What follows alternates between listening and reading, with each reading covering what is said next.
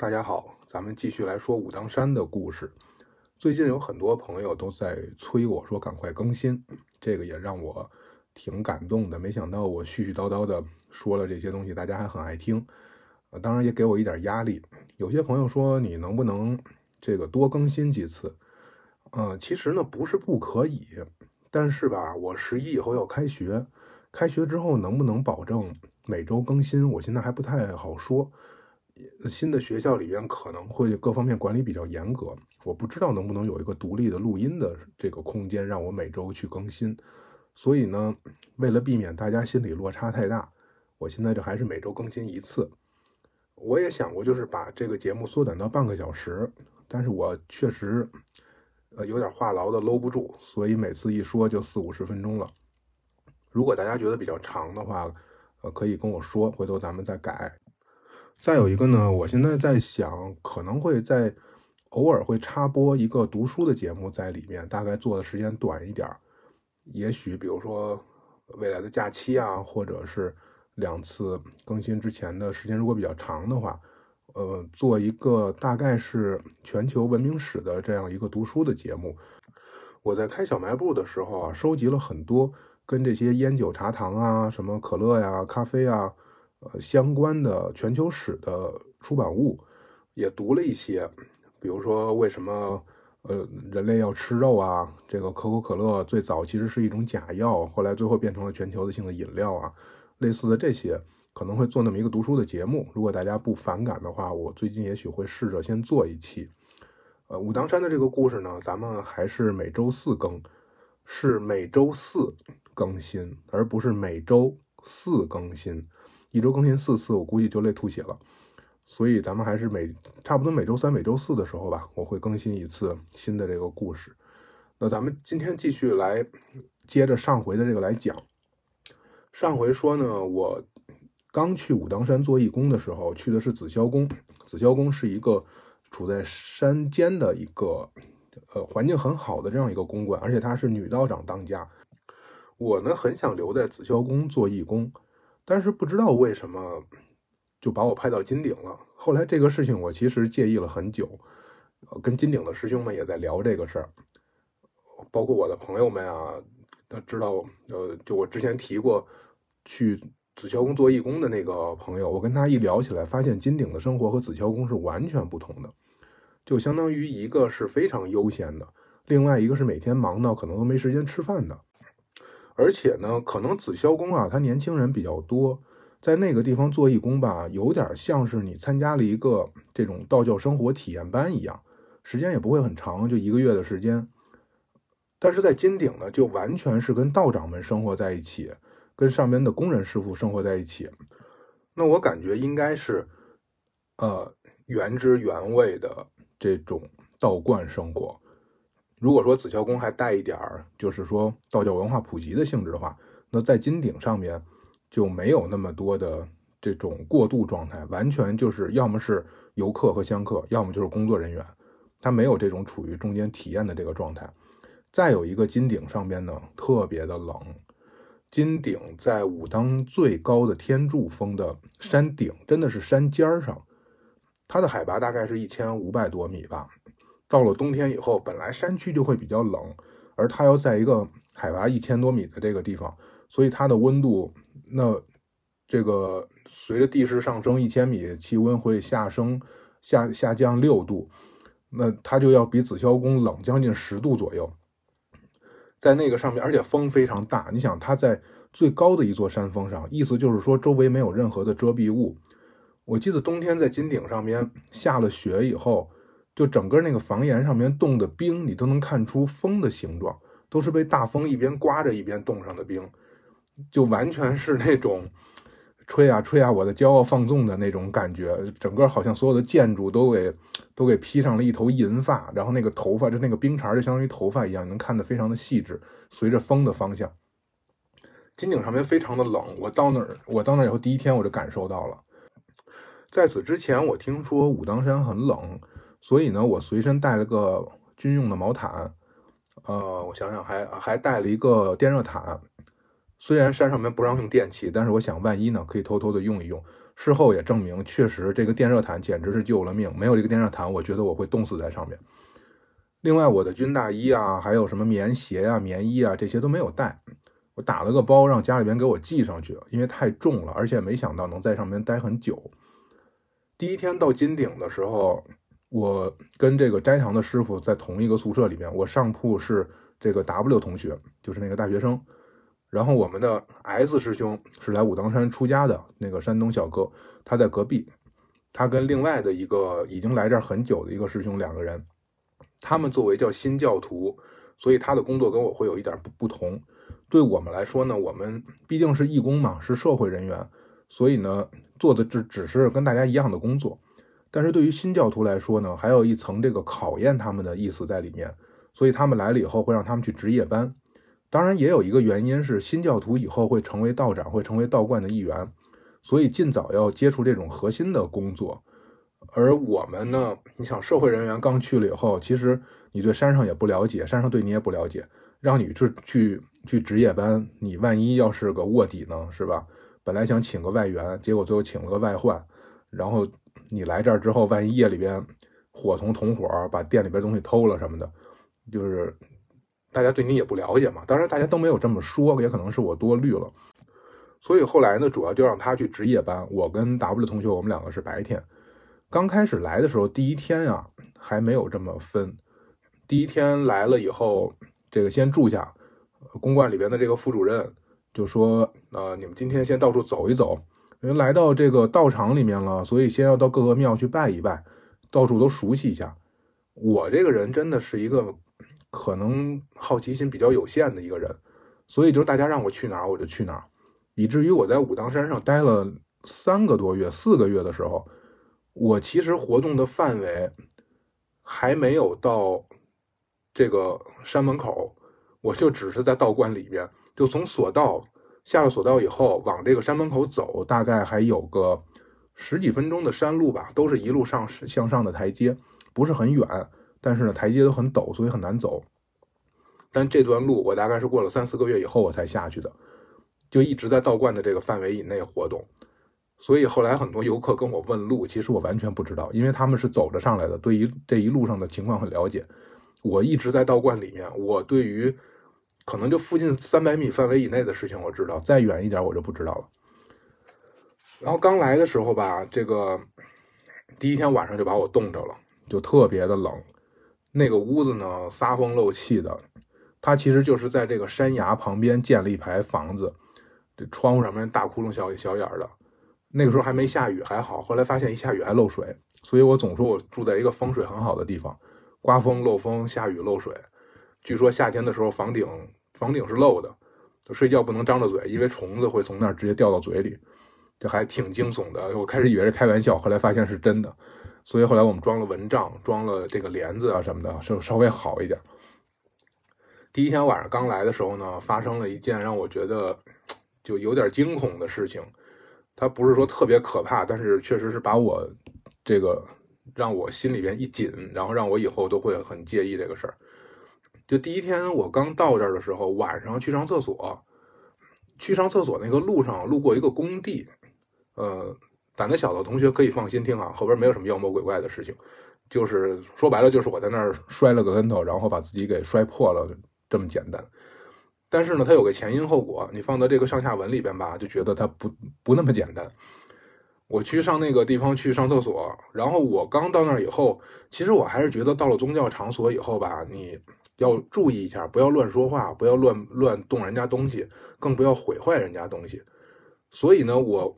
我换下来的内衣，然后我就不知道应该扔在哪儿，因为也确实内衣也破了，我就不知道扔在哪儿。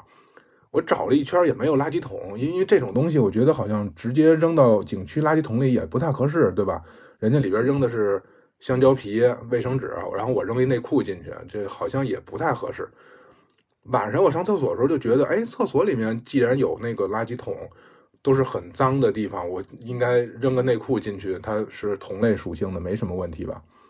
我扔到里边了之后，我就出来了，穿着个拖鞋，已经洗完脚准备睡觉了。他们在屋子里面聊天，我踏了个拖鞋，这个披了个外衣就跑出来了。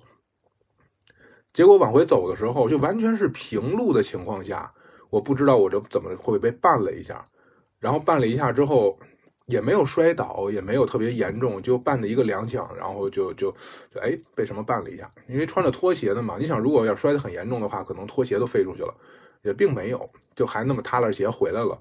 回来以后继续听他们聊天，准备睡觉的时候，我无意中一低头，发现摔的那一个地方被擦破了，而且流了好多好多的血。我在发现它的时候，那个我拖鞋里边已经全是血了，就拖鞋有有限的那个那么一点空间里面，简直就是我的我的脚是泡在那个血里边的。当时把我吓到了，我说天哪，怎么会出这么多血？其实吧，如果咱们抛开各种神了鬼了的东西，纯粹从从生理学角度来说，那晚上的时候可能你的血液循环它会比较偏慢，而且下肢可能会有更多的。这个这个神经末梢或者是什么什么毛细血管可能会有更多的血，所以如果你要是腿部、脚部受伤的话，它确实就是容易会大量出血，而且不容易止住。但我当时哪知道这些？我当时也没想这些，就觉得天哪，是不是我那个内裤扔错地方了？因为这个血多到我用了三个创可贴，往上倒了半瓶云南白药，我才把它止住，就已经不是说拿手按住止住，或者就就怎么样就。贴个创可贴就好的，贴上创可贴都都被直接冲下来，把我吓坏了。然后一瘸一拐的赶紧跑回去，又把那个内裤捡回来。捡回来，我想这个东西，那我也不知道扔哪儿啊。而且你想从垃圾堆里面捡回来，那我觉得更脏了，就那先扔床底下了。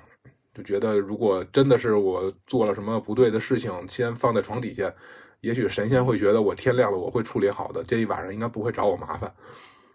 后来，其实这后来这个事情，我跟道道长们说过，他们也没有给一个特别明确的答复，也就是告诉我说，说这个道观里面是神仙的家嘛，所以他到处都会有这种护法神啊，这种各种各样的神仙，所以如果你做的什么事情不对的话，那他是随时会看到，会惩罚你的，所以你要注意。然后加上咱们上次说的，这道观里面可能还有各种的山精树怪。爱学习的山精树怪过来听经，也没准见到你长得这个比较脸生，所以故意的伸腿绊了你一脚。反正就是大家怎么说的都有。嗯，这个事情后来我也从医学的角度，我也得到了一个解释，就是晚上的时候，这个下肢可能就是会出血的话，不太容易止住。当然，这个说法是长公主给我的啊，我也不知道她这个医学靠谱到什么程度。如果有学医的朋友听了觉得不靠谱，那主要是因为长公主不靠谱。所以后来，从那以后，我就觉得在道观里边要特别特别的注意。然后，因为我之前吧也有一个类似的经历，就是我到广西带学生去做调查，结果人生中第一次犯了肾结石。这个咱们以后再详细说。在山上也有一次，然后那一次呢，我是因为鬼使神差的捡了两块石头带回去，回去以后结果就开始就不行了。后来去去去检查，夜里边坐了七八个小时的车，坐到县城去查。最后发现说有两有两块肾结石，所以从那以后我就不不敢随便乱捡东西了。就我也确实是挺神神鬼鬼的这么一种思想状态，因为作为我们这个专业，作为人类学这个专业来说吧，我们可能会比较信万物有灵，我们可能不是纯粹的唯物主义，可能跟我接触的学生物的、学物理的、学数学的朋友们这种科学理性的这个思路还不是很一样。我们很多时候确实会因为知道了各个民族相信的不同的信仰之后，所以我们也至少我吧，我多少会会对其他的各种我不了解的事情，会有那么一种额外的敬畏，或者说这种神叨叨的这种情绪。所以在武当山的时候，我就真是不敢随便捡东西。有一次师兄捡了块石头给我，给我吓得呃，那说什么也不敢要，非得要还给他。他好像捡了一块玉一样的石头，特别好看。我打死也不敢要，所以也劝大家，如果去这些景区啊什么的玩的时候，最起码的你不要破坏公物，不要随便的什么攀折树木，不要这个捡人家东西，有哪怕是钱放在那儿，你也不要捡。就为什么这么说呢？因为后边我就要说到这个游客们在山上面各种作妖的这个呃，主要是香客、香客和游客们各种作妖的情况，真的匪夷所思。大家听到以后，有的可能能理解，有的可能也是很难理解。那这些我都是从第二天开始慢慢的累积的。第二天的时候，这个上完早课，呃，公馆里边的副主任就给我们三个安排工作。说，嗯，现在有三个岗位，你们三个随便挑一下。后来大家就说，那要不然我们都去这三个岗位先看一下。然后主任呢，就先带着我们顺着往那儿走，从他的办公室出来以后，呃，往这个金顶上面走，就是往金殿上面走。其实整个这个大范畴都叫金顶，但是真正的金顶就是金殿所在地，也就是山尖上的那一小块山尖上有一个那个平平台，大概相当于一个篮球场那么大，上边供奉着真武大帝的金殿，它金殿背后是父母殿。金殿的左边是一个财神殿，金殿的右边是一个这个福禄寿的三星殿。呃，这个是按照我们左右手来说的啊，但实际上呢，它的殿左边、右边应该是按照神像的左右手来说。那我现在就为了方便，按照我们的左右手来说，就你上了金顶以后，上了这个山尖儿之后，正对着是金殿，然后后边是父母殿，左右两边还各有一个殿。但是你要想上到这个山尖儿的这个位置。首先，你从索道出来之后，先要走一节台阶。刚才咱们讲过，然后到了门口的一个小广场，叫做小道场。在这个地方呢，你可以这个烧香。换句话说，你只能在这儿烧香。这个地方以后我们也会重点的会提到。金顶上边啊，因为它自己的各方面的规定，还有就是垃圾处理啊等等的考虑，它不像我们想象的，你可以拿着香走到神殿，在这个神殿里面去。呃，鞠个躬，然后插到香炉里，没有这么细致。去金顶烧香的人，只能在门口小道场的这个两个香炉的这个地方烧香。而这两个香炉呢，非常的大，有多大呢？它的面积大概相当于一个三乘三或者五乘五的一个房间，而它的高度大概有三层楼那么高。所以你从这个香炉这个口这儿把香扔进去。它就直接扔到这个这个香炉的这个这底下，然后呢，它它它在底边底下会烧，你基本上是看不到的，没有让你拿着香去插在那儿或者怎么样，所以很多香客不理解这个，也要去跟他们解释。在这儿烧完香以后呢，在旁边有条小路上去，呃，在你买门票进入真正进入到太和宫之前，外边还有几个建筑，像什么转运殿呀，或者是这个黄金堂啊。转运殿是最早的，就是呃，最早的金殿是一座铜铸的殿，它不是真正的金子的殿。它盖好了以后呢，后来因为又建了一座镀金的殿，所以把最早的铜殿给挪下来了，放在底下当做当做转运殿，你在里边转一圈就可以转运。而黄金堂呢，是平时我们上早晚课的这些地方，这些地方是你不买门票就可以去参观的。然后你买了门票以后，往里边走，太和宫的大门上去，进到进入南天门，你算是进入到这个仙界了。在古代明清的时候，可能这个三品还是四品以上的官员才可以在这个地方这个叩拜，其他的普通老百姓你根本都到不了这个地方。上了南天门以后，就一路向上的石头路，非常的陡峭。先到灵官殿，灵官殿相当于。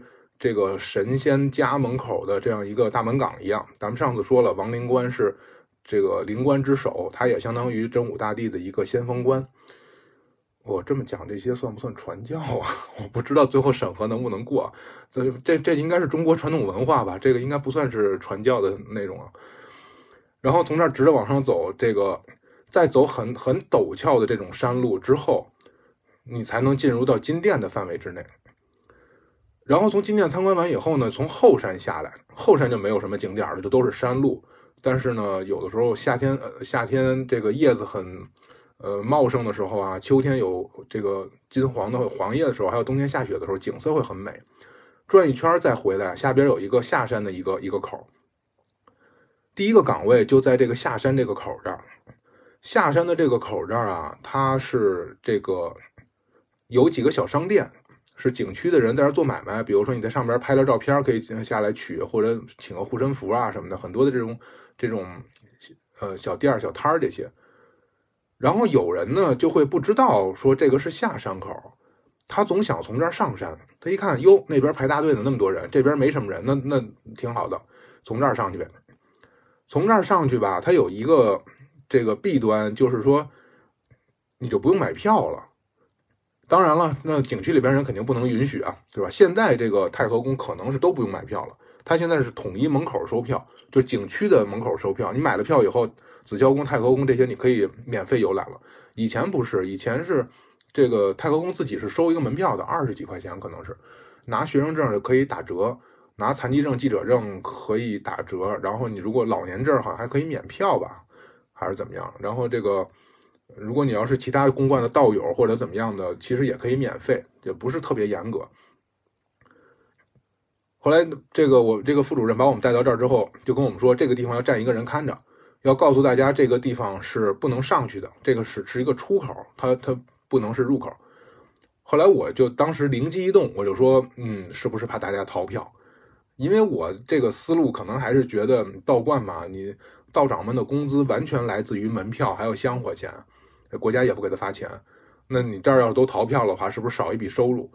后来道长说没有，说我们不太在乎这一笔收入，就这个二十多块钱，这才能有多少钱啊，对吧？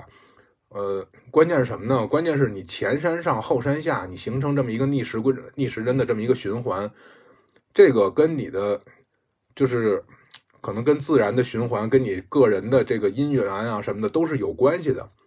如果你非要逆着它去走的话，那可能最后就会扭转一些什么东西。说你看，你来庙里边是为了这个，比如说求神啊，或者还愿啊等等的这些。结果你来这儿以后，你你这个路走错了，你还结了一个不好的因果，你回头反而达不到你的这个来庙里边的目的。另外呢，从那个安全角度考虑，人家这儿都是下山的，山路那么陡，它那个山路两侧都有那个很粗的铁链子。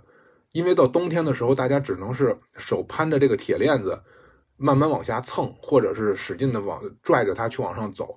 一结了冰以后，那个那个台阶非常的难走。有的时候下完雪以后，就得拿着铁锹赶快上去铲冰，不然的话，真的就是一摔就直接从上边，可能从那个台阶的头就一直滑到台阶的底，特别危险。我们的 S 师兄晚上这个值完夜班，早上困得糊糊里糊涂的。就经常是一脚踩空了，然后从山上面轱辘下来。但是他自己他也不在乎，他他皮糙肉厚的，他也不在乎。但其实真的是很危险。所以呢，你说别人都在那儿小心翼翼的往下溜着走，你非要往上走，这就很容易造成事故。所以各方面综合考虑，来这个地方站一个人，然后我让他们两个选。我我我觉得我年龄比他们两个大，所以我是去哪儿都无所谓。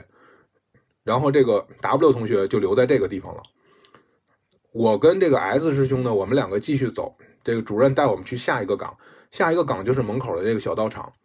小道场这一块儿是一个小广场，人多的时候呢，这边会拉上线，就在这儿排队，排成 S 型的那种队。人最多的时候，据说能排四五个小时，人都还没有进大门口，就是春节的时候。呃，那个时候就场面特别的混乱，会有会经常有打架的。嗯，因为你踩了我一脚啊，我瞪了你一眼啊，就可能很容易爆发冲突。另外呢，还有原地大小便的，因为站了四个小时，实在不行了，最后就实在是忍不了了，不管男的还是女的，可能直接当时就脱裤子，然后就大小便。当然，孩子闹啊什么的这些事情就更多。等到春节烧香的时候，这边人会都挤在这儿，所以呢，据说是要派。六到八个人，甚至八到十二个人站在这个地方帮大家烧香。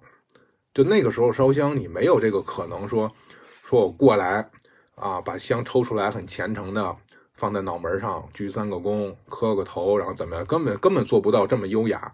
直接就是啊，烧香啊，来给我吧，然后一捆往香炉里边一扔，连包装纸都不拆，因为没时间让你拆，而且包装纸拆完了以后。这山上边风很大呀，风一刮的话，刮的到处都是。扫地的师傅根本就没办法打扫。有的时候，有些人会带一些黄表纸什么的过来，他可能一遇明火就着了，着了之后，随着大风一刮就就就跑了，那非常危险。所以就是完全不能拆包装。那儿挂了一个牌子，也写的是，呃，整包投入，勿拆包装。而且金顶唯一的烧香地点，因为山上面都是木质的这个建筑。呃，除除了金殿啊，金殿是这个镀金的，其他大量的木质建筑，所以你不能有明火、抽烟啊什么的，这些都是不行的。然后就是呃，这个地方现在还不是特别忙，所以呢，需要一个在这扫地的，把大家扔的垃圾啊什么的扫一扫。然后 S 师兄觉得这个活他可以干，他就留在这儿了。在这儿干活其实很辛苦。那个时候没有疫情，但是这个岗位是必须要戴口罩的，因为那个烟熏的会烟会特别大，可能我站在山顶，有的时候我都看不见它。但是特别神奇的是，这边的小店儿老板有一工作人员还经常坐在这儿吹笛子。我想，大哥这个肺活量真是好，等于相当于一个。人肉空气净化器 啊，他而且那个大哥吹笛子吹的也确实很好。他以前就是山上边的，在道观里出家的，后来出了家几年之后又还俗了。啊，关于这个问题也有人问我，最近不是说有什么人出家了又还俗了，然后大家都在讨论嘛？我觉得这个事情没什么可讨论的，人家个人选择，对吧？你出家的时候你没有搞得家破人亡，你还俗的时候没有祸害的别人家妻离子散。那这是是人家自己的选择呀，你管人家这个干嘛？无论这个人是是佛教出家的、道教出家的，还是嗯，还是说他之前是干什么的，之后又干什么了？我觉得都是人家个人选择呗。那自己这个宗教师傅都不管这事儿，咱们瞎操什么心呢？那个师兄就是当了几年道长之后，然后自己还俗，后来转了一圈，发现还是要回武当山。但回武当山以后，可能也不想在道观里了，于是，在道观附近找了个工作，所以人家干的也挺好，而且他吹笛子确实吹的吹的非常好听。然后这个 S 师兄就放在这儿扫地了，最后一个工作就交给我了，说走，我带你上山顶，吭哧吭哧爬到山顶。我平原地区长大的，哪儿习惯爬山呀，把我喘的都不行了。然后道长就说：“嗯，你看你这个阵锻炼的比较少。”你要一边走一边学会呼吸，你这个呼吸的好，跟步子配合好，就不会那么喘了。然后说完这些话以后，他也在那儿喘了半天。我就想，可能他也不是很经常锻炼。但山上面有些道长真的特别厉害，他们每天会从金顶背几十斤的石头，下雨的时候打个伞，平时的时候可能就是就是背着个大包，跑一圈，跑到朝天宫再跑回来。这一圈我走路的话，大概我要走一个多小时。而他跑下来一圈可能就几十分钟，他们甚至还有这种跑步的比赛，就比如说就在金顶上面，从大门口从那个山门口索道这个地方往金殿上面跑，再跑下来，或者从这个收票的这个地方跑上去再跑下来。我是想，我说我要跑这么一圈的话，首先我跑不下来，就是你不可能一一路都是跑着，你肯定是跑一会儿就得休息一会儿，就得喘一会儿，这肺都要喘炸了一样。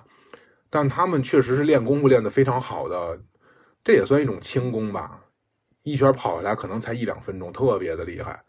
那全程真的是在跑的，而且跑下来也不会喘得很厉害。就在山上面，其实不用每天非得去什么抻筋压腿的这种翻跟头才叫练功。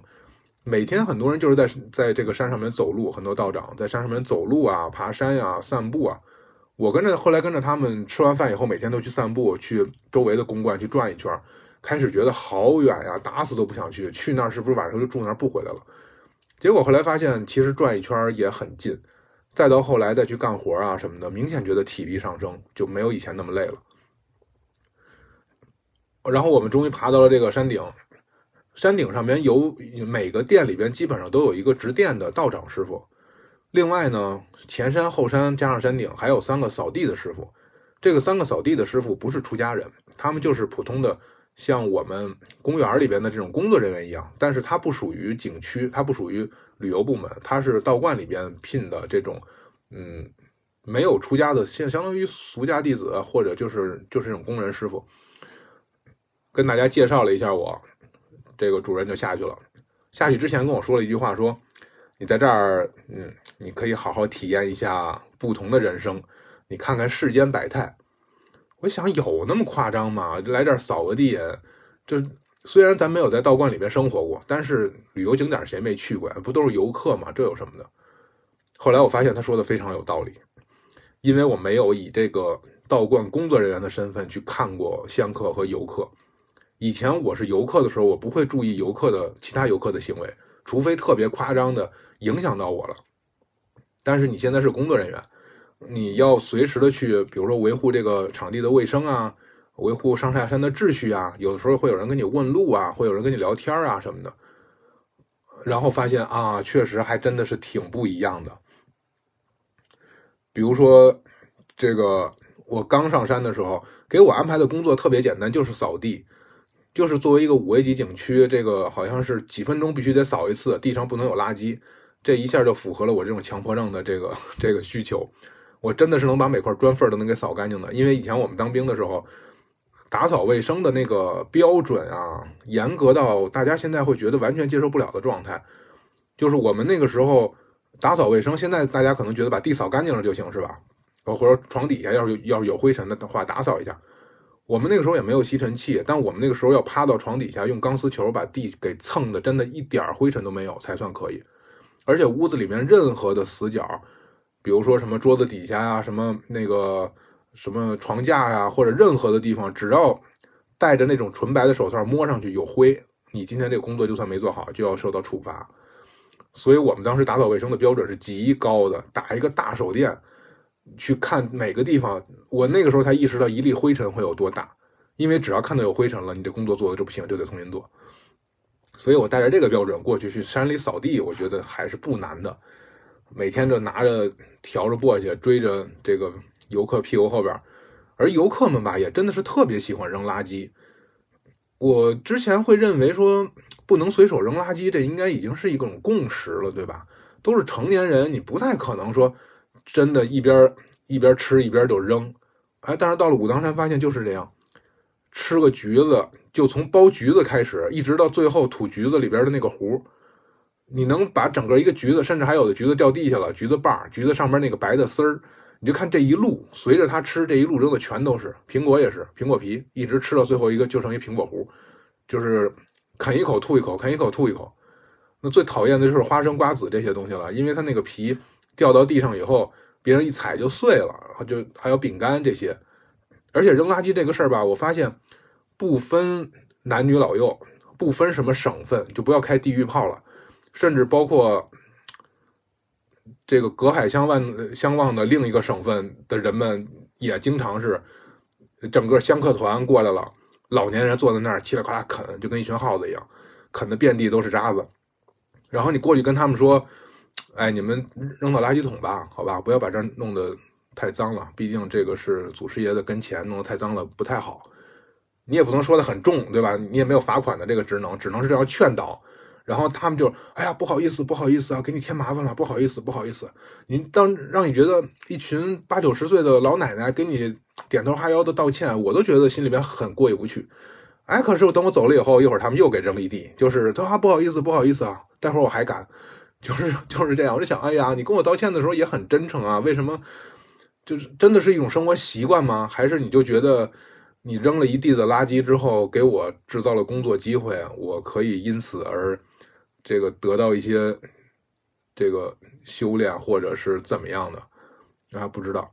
当然，更多的是那些不那么讲讲道理的人，就可能就是啊，扔了怎么样？或者你让他去垃圾桶那儿扔东西，他都走到垃圾桶跟前了，他也不扔到桶里面。他可能就就见到见到垃圾桶了，只要把这个东西拽到垃圾桶上，进去没进去看缘分。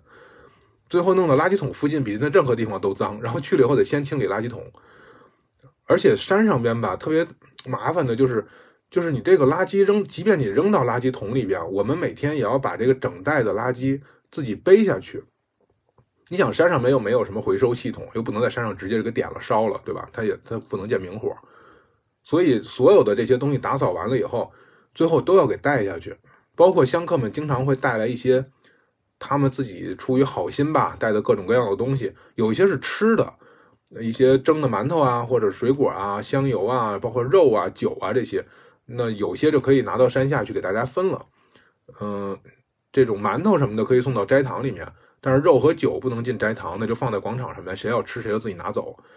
因为这个道教并不是特别严格的，这个禁禁这个肉和酒，它不同的教派要求不一样，它可能会比较注重不能吃牛肉啊，什么呃乌鱼啊，什么这些大雁，好像是有这么几种是不能吃的，狗肉之类的。但是其他的平时吃肉喝酒，根据个人理解不同，所以呢不是一个严格的禁忌。拿下去以后大家分了就可以了。然后也有时候大家会拿了一些像什么红布啊、衣服啊什么的，就是说我给真武大帝做了一件衣服，拿来希望你们能给他穿上。这是我个人的一份孝心等等，这样的也会有。有些我我们会留下，有一些那个很敷衍的做的那个东西，可能就拿山底下去烧了，那就直接送到香炉里了。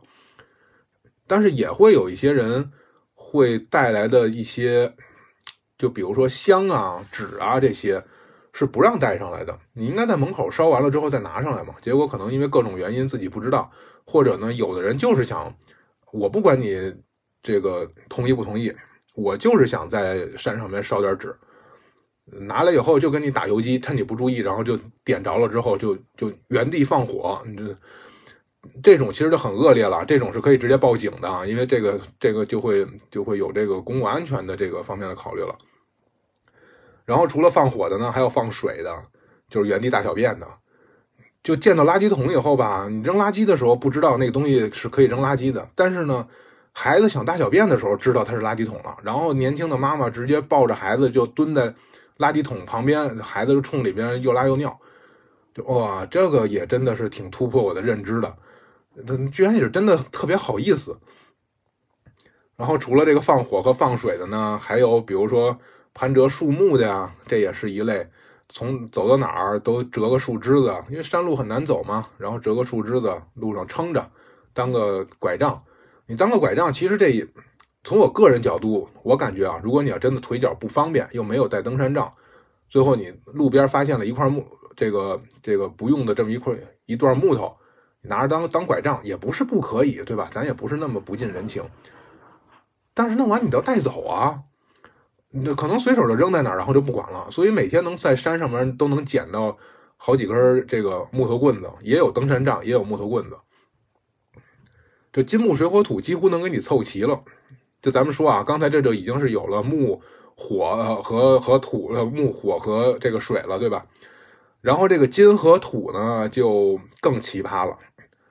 咱们先说这个土啊，就是很多人他会相信这个神庙周围的石头和土是有魔力的，所以呢，他会过来，比如抠一点土，或者是怎么样带走。也有人呢，就是他们有这种讲究，要香火的传承。嗯，怎么叫香火传承呢？那其实就体现在香和这个香灰上面。所以呢，他会过来跟这个庙里边的师傅会求一点香灰。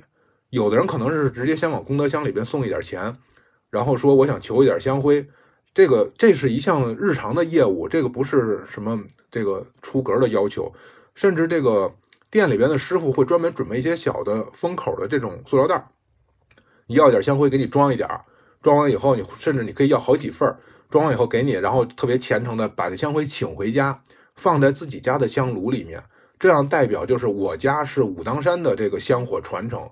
我把真武大帝跟前的香灰请回了家，我家里边就有了这么一份这个，就是就是挂上了这么这么一份关系的感觉。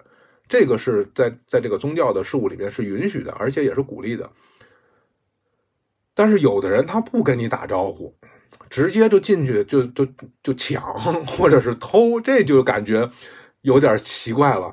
你看你要一把香灰拿回去，你是为了要神仙庇护你，对吧？结果我遇到过直接。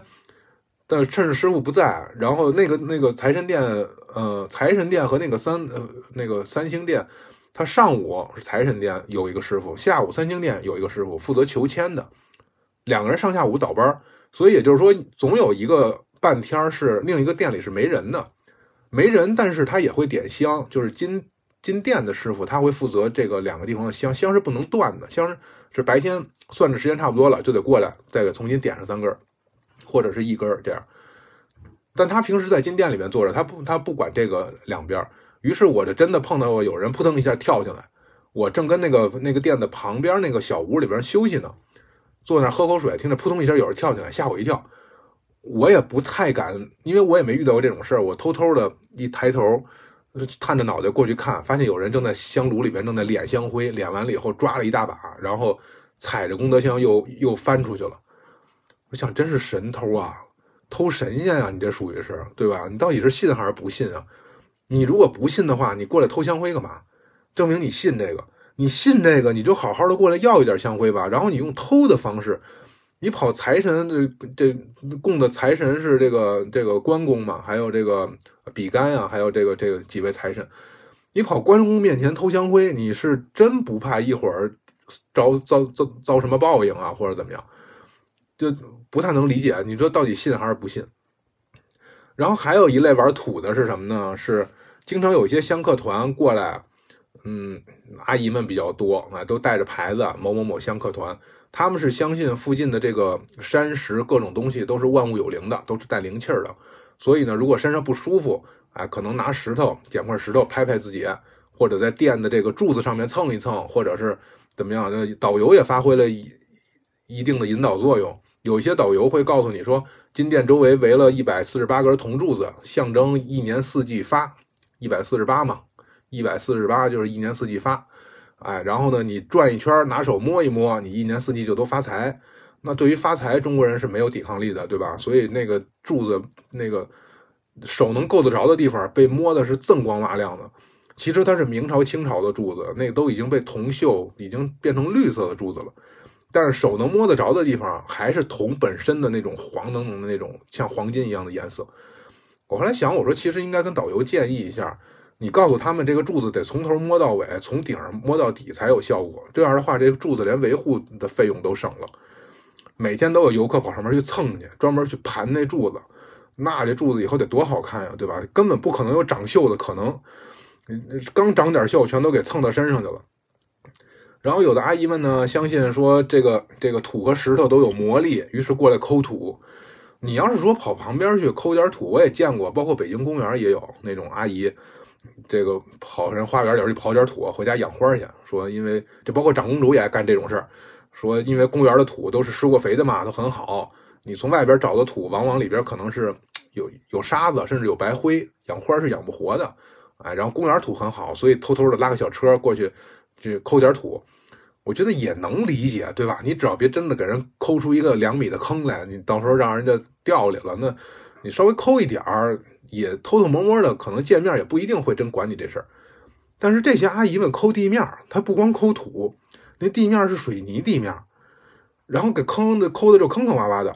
所以我们呢，我开始没觉得怎么样，但是剩下两个工人师傅说不能让他们抠，抠完以后还咱们还得弄水泥，还得再重新抹上。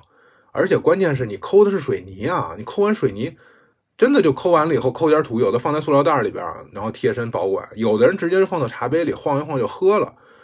我说阿姨，你这个我也不好说，直接过去呵斥人家，因为你说，假如说啊，随地大小便的这个东西没什么可可说的，随地放火的这没什么可犹豫的，该报警直接报警，对吧？你这是是属于不文明行为。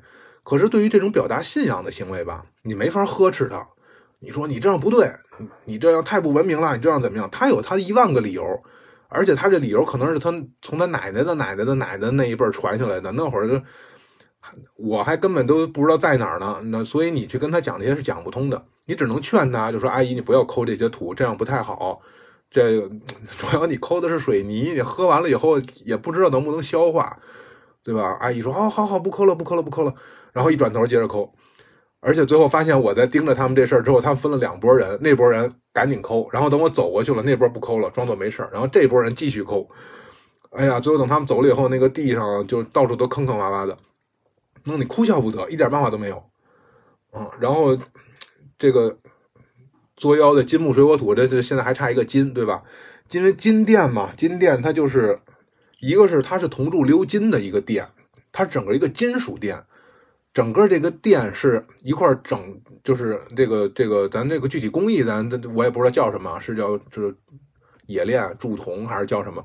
反正它整个的这个是烧铸了一个一个完整的一个金属店，而且它是用了多少万斤的铜和多少百斤的黄金一起给这个具体数据我不记得了，当时天天都听这些事儿，现在实在是不太记得了，但它确实是里边是有黄金的。都做完了以后，最后剩了一块黄金，然后为了防止说这个剩这块黄金呢，让让人贪污了怎么办啊？说谁也不许带走，因为这是明朝这个皇帝直接指派要去做的，所以规格非常的高，监管也非常的严。最后为了避免说这块黄金被谁给贪污了怎么办呢？把这块黄金就给铸在了这个金殿的房檐的是西北角还是西南角那个位置。呃，我想想，呃，金店是朝东边的西南角那个位置。现在过去还可以看得见，他那有一块特别特别黄的，就是 黄金嘛，所以它肯定是黄的嘛，对吧？嗯，特别高，房檐底下，你想啊，就基本上像我，我身高一米九，我也得需要可能得一个半我这儿的距离，我才能够够得着。那好多人为了要上去摸一下这个黄金，就觉得摸一下黄金就能挣钱，于是呢，他就爬外边那个架子，就刚才我说的被人家给盘的很亮那个架子。爬到那个上面去之后摸一下，然后再下来，代表自己就能发财了。就是摸完这黄金能不能发财，咱真是不知道啊，咱没做过统计学的调查。但是呢，如果管得严点的话，是可以罚款的。所以你现场这个破财是肯定的，因为保安也会管这个事儿。你不可能每个人都跟猴子一样往那架子上爬吧？那那成什么样子了？而且那个铜的那个架子，你总往上爬的话，肯定对它是有损害的。更何况还有很多很讨厌的人。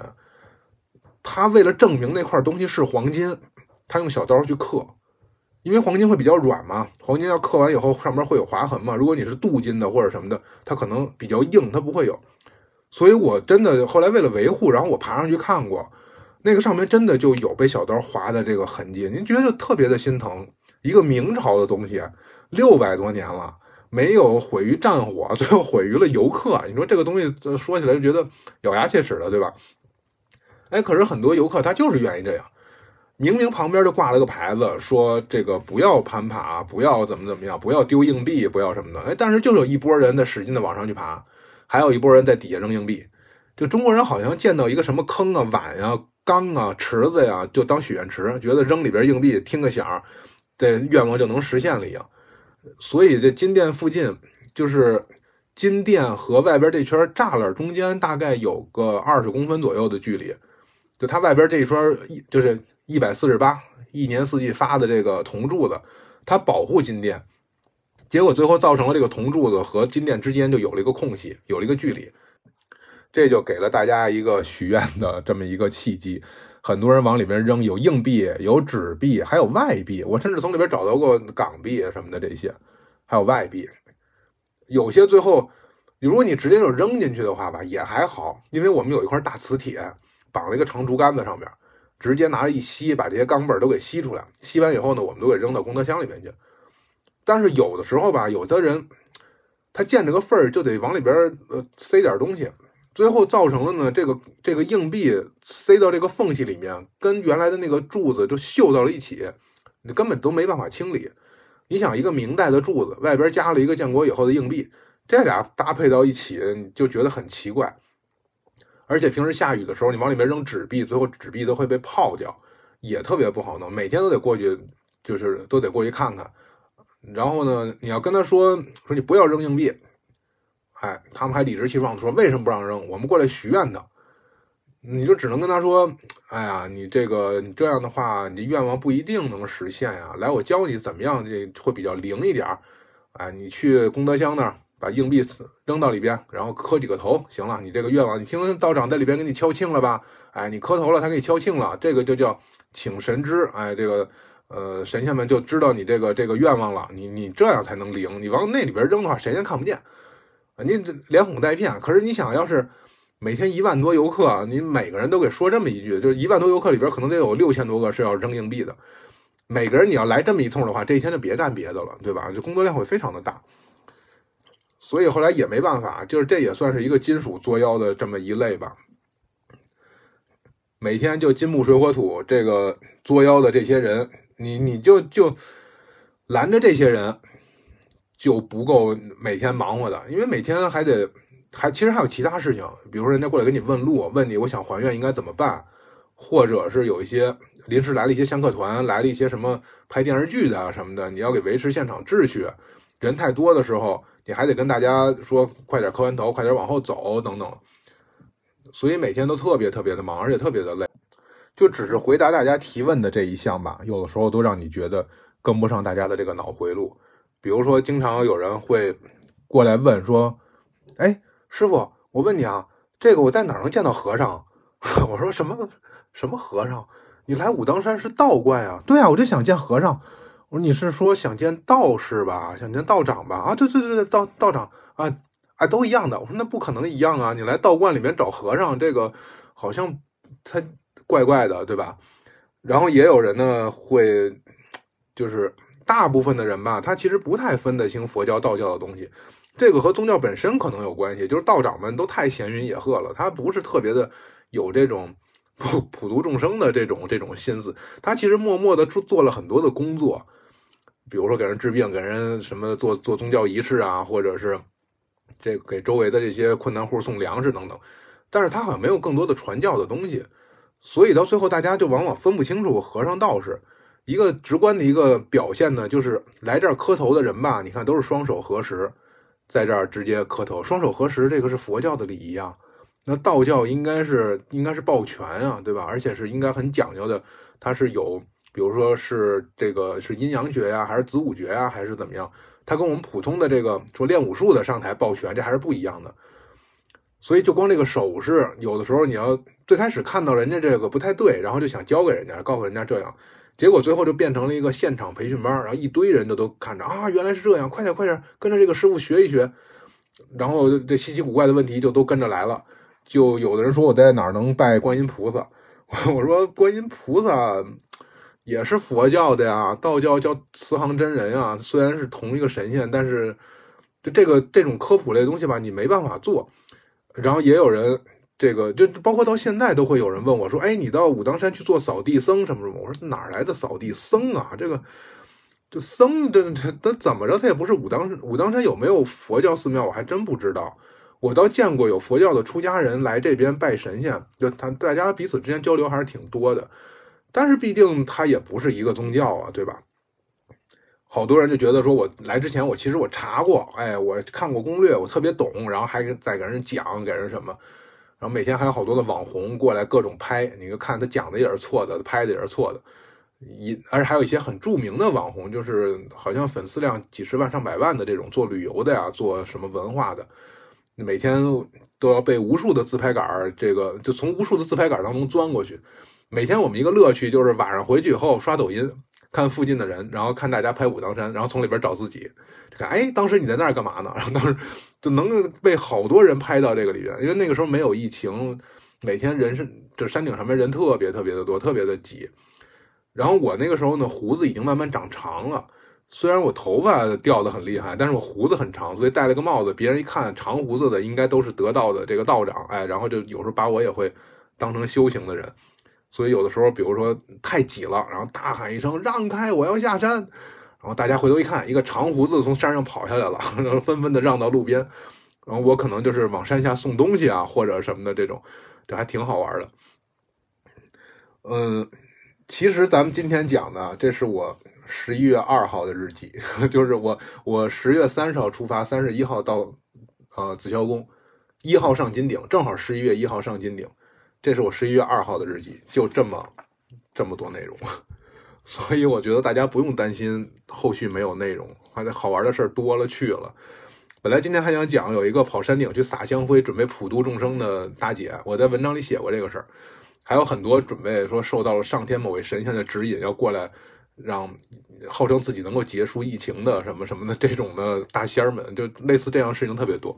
但是今天时间我觉得有点太长了，呃，所以呢，咱们就下次再说。然后哦，对了，其实我忘了一件事情。呃，如果大家想加微信群的话，可以加我的微信，二三八五七四七四是我的 QQ 号，然后拉大家进群。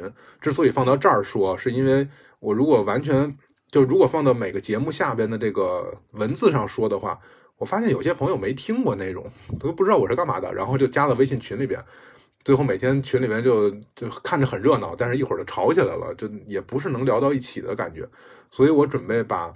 联系方式放在节目里，如果都能听到这儿了，我觉得应该确实是对这个事儿感兴趣了。那大家加我微信，回头我把你们拉到群里面，咱们有什么事情在，可以在这个评论区给我留言，也欢迎把这个事情，呃，推荐给你的朋友。当然，更希望是大家能够完整的听完，然后我们再进行交流。好，那今天就到这里了，祝大家生活愉快，逍遥自在，拜拜。